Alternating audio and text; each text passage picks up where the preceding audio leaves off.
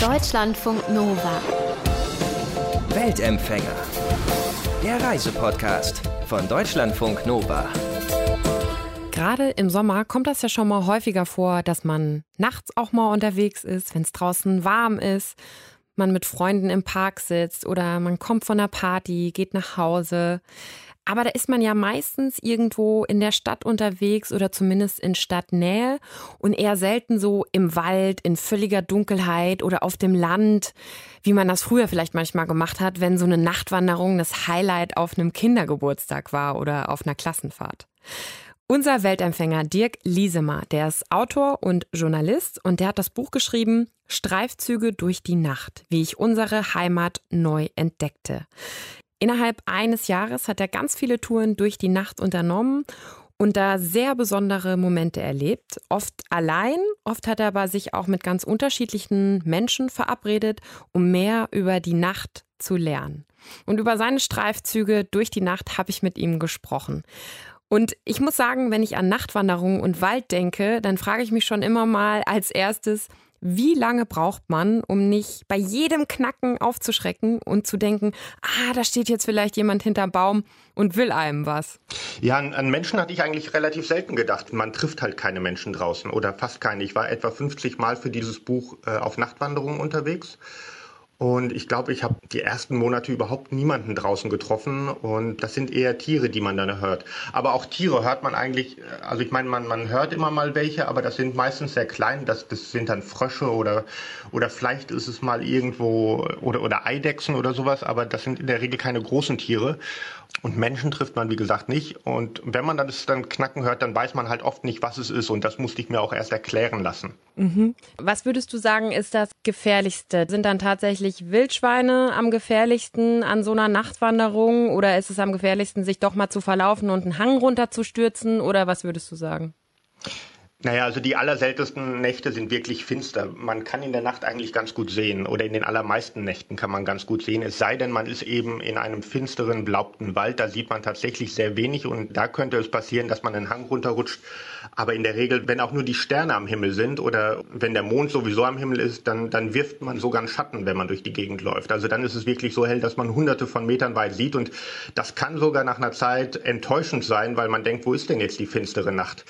Und Angst hatte ich vorher so am meisten, also Wölfe hatte ich mir überlegt, könnten irgendwie gefährlich sein, wobei ich habe dann recherchiert und, und dann fiel mir auf, es gibt zwar zunehmend Wölfe in Deutschland, aber es gibt keinen berichteten Angriff von einem Wolf auf einen Menschen. Also da gibt es nur so historische Fälle, die in alten Kirchenchroniken stehen. Äh, weil es heißt, dass äh, Wölfe keine Zweibeiner angreifen. Aber trotzdem, äh, wenn man durch ein Wolfsgebiet nachts läuft, so ein bisschen Bammel ist dann immer schon dabei. Und man denkt sich natürlich, wie tief hat man jetzt überhaupt verinnerlicht an das, was man ja eigentlich glaubt, also dass die Wölfe ungefährlich sind. Bammel hatte ich vor Zecken, weil da hatte ich auch ein paar tatsächlich, wenn man so durchs Gestrüpp läuft, weil die können ja FSME und Borreliose übertragen. Und ich hatte äh, tatsächlich so ein bisschen Bammel vor Wildschweinen und da ist es vor allem im Frühling gefährlich, wenn die Jungtiere geboren sind und äh, dann äh, sollte man aufpassen, dass man denen nicht zu nahe kommt. Du hast eben schon angedeutet, dass du ja einmal, also nicht direkt begegnest, aber es war in deiner Nähe, das war auf Rügen, ne? Das war auf Rügen, genau. Das war ein total friedlicher Abend. Also es war sehr lange hell, bis, bis elf, halb zwölf und dann zog es sich langsam zu und ich hatte einen Fuchs gesehen, der nicht vor mir davon gelaufen ist. Ich hatte Rehe gesehen, ich hatte Hasen gesehen und ich hatte mich ganz eins mit der Natur gefühlt und hatte überhaupt nicht damit gerechnet, dass sozusagen das auch etwas Bedrohliches haben kann, weil die, die meisten Nächte sind halt einfach auch nur schön. Man sieht halt die Sterne oder man nimmt halt diesen, diesen Abendhimmel lange wahr und die blaue Stunde nimmt man wahr und man ist dann eher in einem naja, in so einem leicht enthusiastischen Zustand. Und dann bin ich in diesen Wald hinein und habe auch an nichts gedacht. Und ich wollte eigentlich nur wieder zur Ostsee, die gar nicht weit entfernt war. Und ich hatte mir keine großen Gedanken gemacht und auf einmal knackte es neben mir und ich hatte ja auf meinen Wanderungen eigentlich nie eine Taschenlampe an, also weil ich das absichtlich nicht machen wollte, weil ich mich auf die Nacht einlassen wollte. Ja, und dann knackte es und, und dann dachte ich, okay, also irgendwas Größeres ist hier jetzt unmittelbar neben mir. Ich habe so gedacht, so drei, vier Schritte. Und dann habe ich angehalten. Ich war auf dem Fahrrad langsam unterwegs gewesen und dann war es halt wirklich stockdunkel und ich habe nach meiner Taschenlampe gefingert im Rucksack und habe die dann endlich gefunden und bis dahin war aber nur so ein tiefes, äh, grollendes, hungriges Grunzen gewissermaßen zu hören. Und dann dachte ich, oh, oh, und ich habe mich dann neben das Fahrrad gestellt, um das Fahrrad zwischen mir und diesem ja, Wildschwein äh, zu haben. Äh, falls es angreifen sollte. Und ähm, ich habe mich, als ich dann endlich die Taschenlampe anhatte, habe ich mich umgeschaut und ich habe halt nur Bäume gesehen und ich habe Laub gesehen und das Wildschwein stand entweder direkt hinterm Baum und, und war dadurch verdeckt oder es war schon verschwunden. Also diese Tiere können sich auch sehr leise fortbewegen. Und äh, auf den kommenden Wanderungen habe ich dann tatsächlich vor meinem inneren Auge immer das Wildschwein gesehen und, und wenn ich dann halt Bammel hatte, dann habe ich angefangen zu singen, also äh, irgendwelche Lieder, die ich aus meiner Kindheit kannte, um, um sozusagen äh, das Wildschwein zu vertreiben. Du bist ja dann noch mal später tatsächlich mit einer Wildschweinpädagogin ähm, durch die Gegend gelaufen. Hast du das von ihr gelernt? Also ist Singen die effektivste Methode, um ein Wildschwein abzuwehren?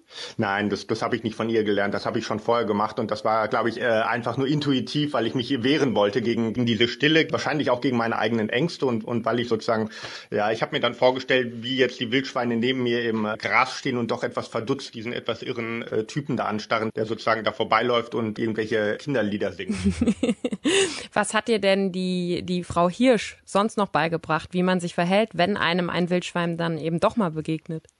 Also erstens nicht davonrennen, zweitens keine Angst haben sich langsam zurückbewegen und gewissen Abstand halten und vor allem nicht rennen, nicht davon rennen. Und das Spannende ist, man kann auch Wildschweine dann erkennen, wenn man sie gar nicht sieht. Die riechen nämlich nach Majoran, also Maggi. Wir, wir kennen ja den, den Maggi-Geruch. Wenn der in der Luft liegt, dann sind Wildschweine entweder in der Nähe oder sie waren gerade da und dieser Geruch kann, der kann auch so ein paar, paar Minuten in der Luft hängen, aber daran kann man das erkennen. Wie bist du denn ganz grundsätzlich auf die Idee gekommen, ja, nachts auf Wanderschaft zu gehen? Ist ja eher ein bisschen außergewöhnlich. Ja, das war vor einigen Jahren in Leipzig, habe ich da noch gewohnt und da habe ich mich nachts, weil ich mich nicht in, äh, besonders gut ausgekannt habe in Leipzig, in einem Vorort tatsächlich verlaufen und es war sehr dunkel und, und ich wusste nicht, wie ich die Geräusche neben mir zu deuten habe und ich wusste nicht genau, wo ich hinlaufen musste. Und in dem Moment habe ich mich daran erinnert, dass ich ja als Kind und als Jugendlicher häufiger Nachtwanderungen gemacht habe, mit der Schulklasse oder mit Freunden.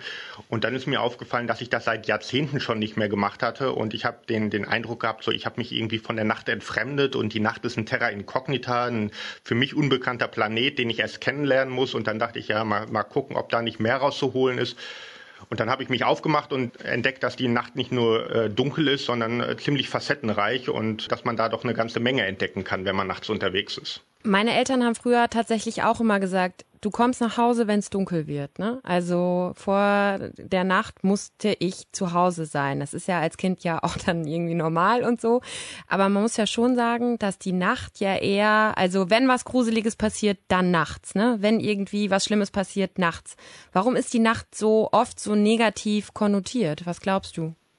Ja, man kann sich nachts halt nicht so gut orientieren wie am Tag. Also man kann zwar, wenn, wenn der Vollmond am Himmel steht und man über eine offene Landschaft läuft, dann kann man hunderte Meter weit sehen, aber man, man ist ja in der Regel sehr beschränkt so mit diesen Sinnen und, und, und man hat immer so die Vorstellung, man kann auch nicht das deuten, was, was man so sieht und was man so hört und so, weil das, das ist einem fremd und wenn man dann allein unterwegs ist, dann ist die Nacht eben auch sehr existenziell und man hat das Gefühl, also das kann wahnsinnig toll sein, aber es kann auch irgendwie unheimlich sein, äh, weil man immer so diese Vorstellung hat, irgendwas könnte einen überfallen und das wird einen ja auch durch, durch alle möglichen Filme, durch Aktenzeichen XY, durch den Tatort, aber auch schon durch Kindermärchen, also die, die Brüder Grimm, äh, das sind ja äh, recht grausame Geschichten zum Teil, die, die dann auch Nacht spielen.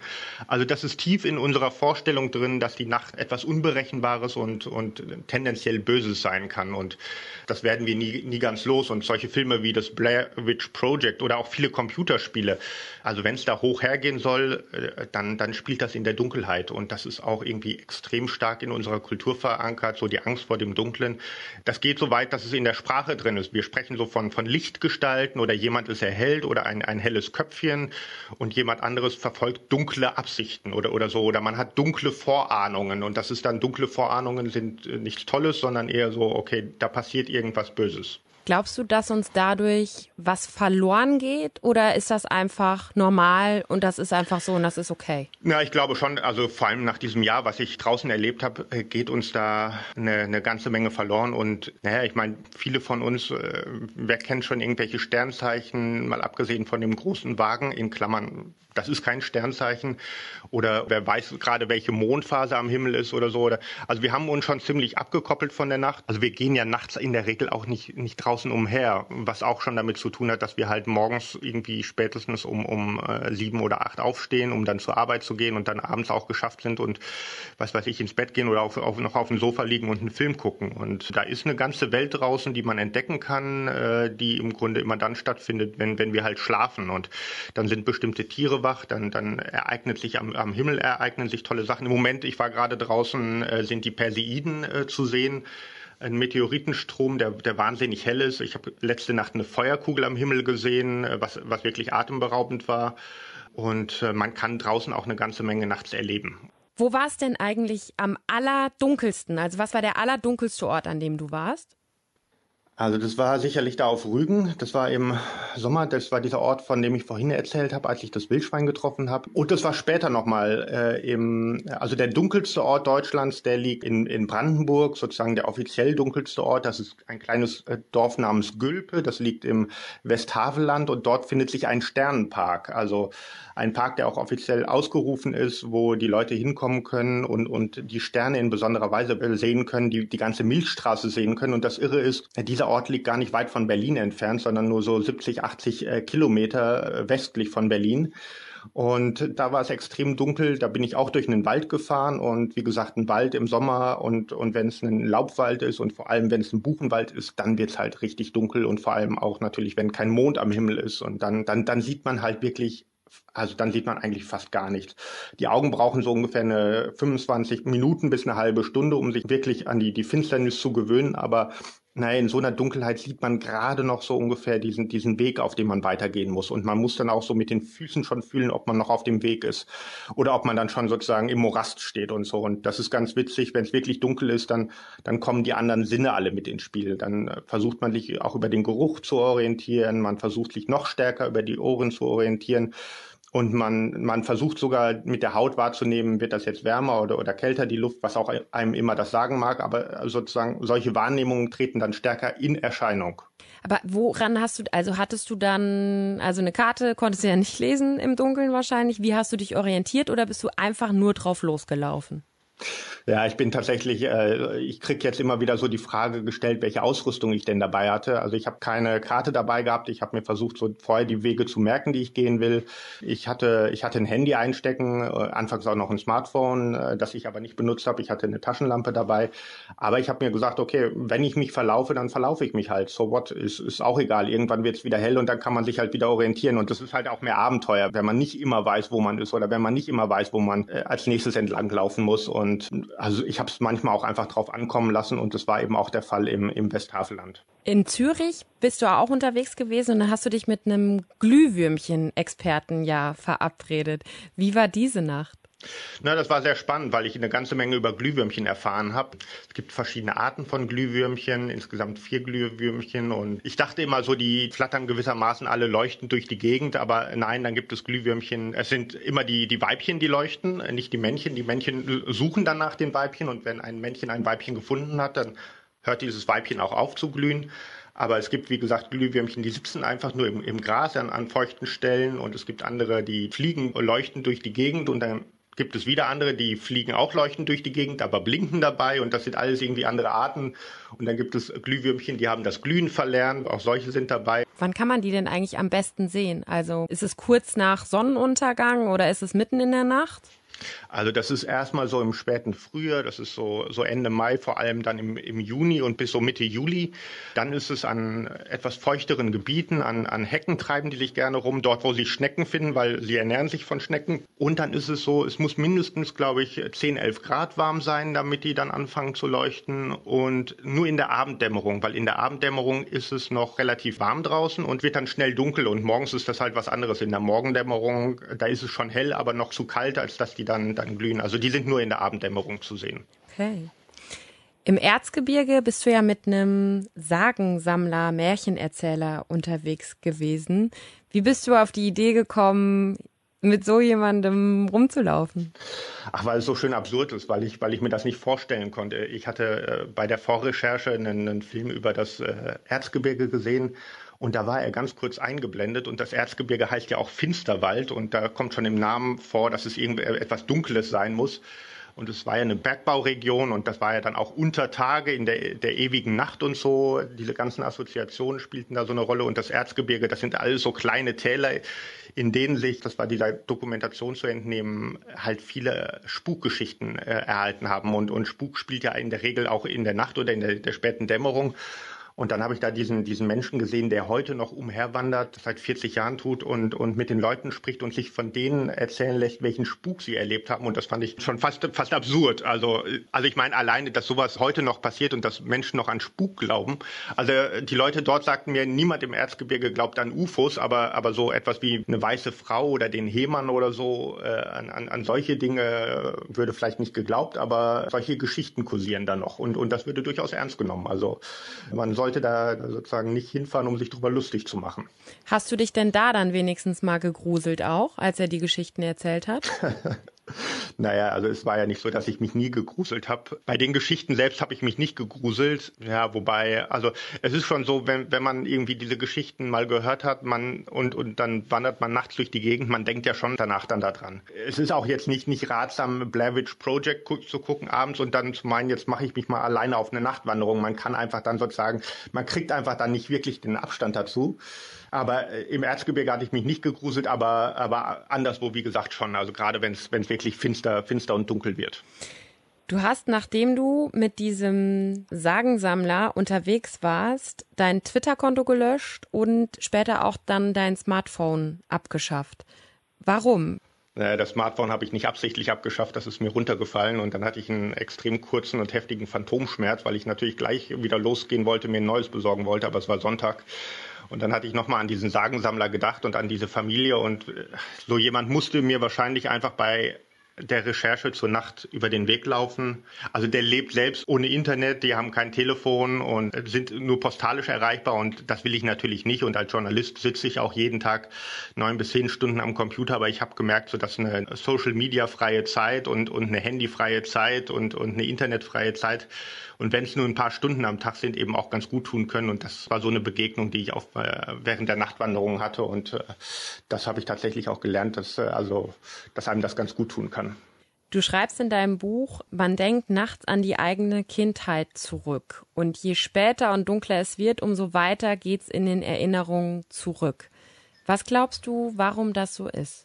Das ist eine Erfahrung, die habe ich ganz, ganz früh gemacht und das ist auch eine Erfahrung, die haben viele andere gemacht, denen, mit denen ich nachts unterwegs war. Also ich war ja nicht nur alleine unterwegs, sondern mit, mit vielen Protagonisten.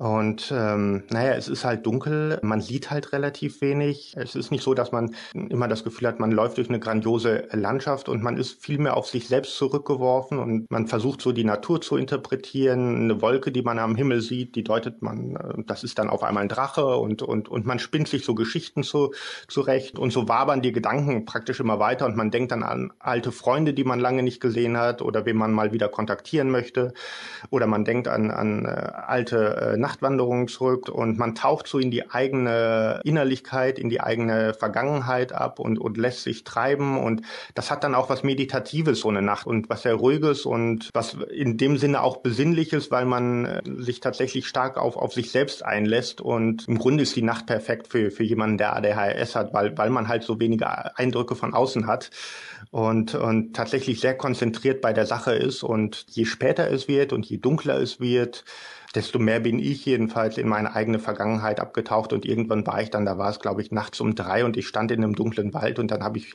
mich gesehen, wie ich als, ich glaube, drei- oder vierjähriger mit, mit meinem Großvater auch in den Wald gelaufen bin und, und das waren so Erinnerungen, die hatte ich, keine Ahnung, seit äh, 25, 30, 35 Jahren nicht mehr, aber das tauchte dann wieder auf und das ist natürlich dann auch, auch wirklich äh, ganz schön. Voll. Wenn du, also ein Jahr lang hast du ganz viele Wanderungen, Nachtwanderungen gemacht, sagst du hast ganz viele alte Erinnerungen sind aufgekommen, ganz viele Kindheitserinnerungen auch.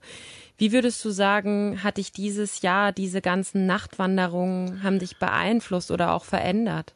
Also ich habe vor allem gelernt, dass die, die Nacht etwas wahnsinnig Spannendes ist, auf die man sich allerdings einlassen muss. Ich bin jetzt, ich bin jetzt nicht häufiger nachts unterwegs, weil ich arbeite ja auch tagsüber, aber ich gehe halt gerne mal irgendwie in der blauen Stunde äh, raus und schaue mich um. Gerade dann, wenn, wenn ich so ein bisschen irgendwie einen stressigen Tag hatte oder, oder wenn ich merke, okay, äh, morgen kommt irgendwie äh, ein wichtiges Gespräch auf einen zu, dass man sich schon mal darauf vorbereitet. Das geht eben nachts oder auch am Abend ganz gut, weil man ist zum einen draußen allein und man hat nicht mehr diese vielen Reize und man kann sich einfach also mit bestimmten Situationen nochmal abschließen oder, oder über, auf die nächsten sich schon vorbereiten. Und das ist so etwas, was, was ich draußen gelernt habe. Und die Nacht ist halt in der Regel auch wirklich ungefährlich. Also diese ganzen Vorstellungen, nachts passiert draußen irgendwas und man kann den Einbrecher dabei beobachten, wie er über irgendeinen Balkon steigt oder so, oder äh, man muss irgendwelche Prinzessinnen retten. Äh, das, das spielt halt also eher in, in unseren Märchen und Sagen ab. Oder ich formuliere es mal so, ich glaube, äh, die Unglücke und die Verbrechen